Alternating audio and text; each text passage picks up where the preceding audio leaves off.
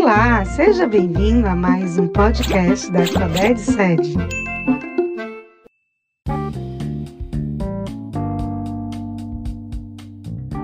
Olá a todos e todas, este é o Conexão Educação.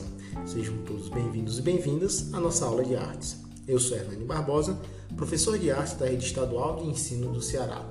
Em nossa aula de hoje, estudaremos um importante período da história da música ocidental. Estudaremos sobre a música medieval. A música medieval é marcada pela estrutura modal. Na composição se destacam os compositores da escola de Notre Dame. Teremos nesse período os trovadores e troveiros. Bem, a música modal se caracteriza pela importância dada às combinações entre as notas e seus resultados sonoros particulares, ou seja, cada modo terá um colorido sonoro diferente, de uma escala tonal. A música medieval se caracteriza por construções de linhas melódicas sem acompanhamento, com uma única linha melódica, ou seja, sem um instrumento harmônico ou mesmo uma polifonia, mais de uma linha melódica. Então, com a expansão do cristianismo, acontece a unificação da prática litúrgica romana no século VI. O Papa Gregório Magno institucionaliza o canto gregoriano. Esse canto se torna um modelo para a Europa católica. A transformação no sistema de notação musical os neumas são substituídos pelas linhas e espaços. Essas linhas e espaços vão indicar a altura das notas musicais. O sistema de notação musical mais conhecido foi o instituído pelo monge Guido d'Arezzo. Não esqueça desse nome, é muito importante.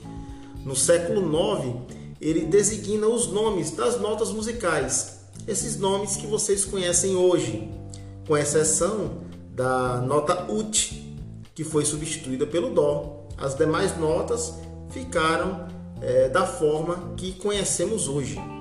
Então, o sistema de notação musical impulsionou o desenvolvimento da polifonia na música, ou seja, o aparecimento de mais de uma linha melódica tocada ao mesmo tempo. Surge então o órgano paralelo e depois, no século XII, o órgano polifônico, esse último com vozes mais independentes. Paralelo quer dizer tocado ao mesmo tempo, cantado ao mesmo tempo. As vozes cantavam ao mesmo tempo, de forma paralela. E polifônica, tocadas ou cantadas, no caso aqui cantadas, de forma independente. Cada voz seguia um caminho diferente uma da outra. Essa é a diferença entre paralelo e polifônico. Em resumo, no período medieval teremos o desenvolvimento de um sistema de notação musical, o que é muito importante, e também o canto gregoriano, além do desenvolvimento da polifonia vocal, o que é muito importante. Seguindo adiante, os compositores que atuam junto à Catedral de Notre Dame apresentam um sistema de notação musical bem elaborado, onde as notas musicais e os ritmos são apresentados de forma mais precisa. Bem, isso possibilita maior liberdade aos compositores que abandonam as formas de execução do canto gregoriano. O canto gregoriano seguia o ritmo da palavra. Bem, entre os séculos 12 e 13 há uma intensa atividade de compositores profanos, ou seja, que não estão inseridos dentro da igreja.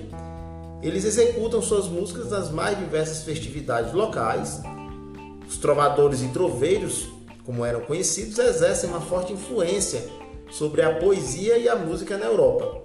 A base para a construção das melodias dessas músicas são os modos gregos, conhecidos como modos gregorianos.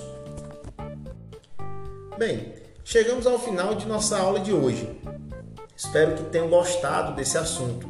Sugiro que vocês consultem o Guia do Estudante do Conexão Educação. Bons estudos e até a próxima aula. E se liga que a arte está na rede.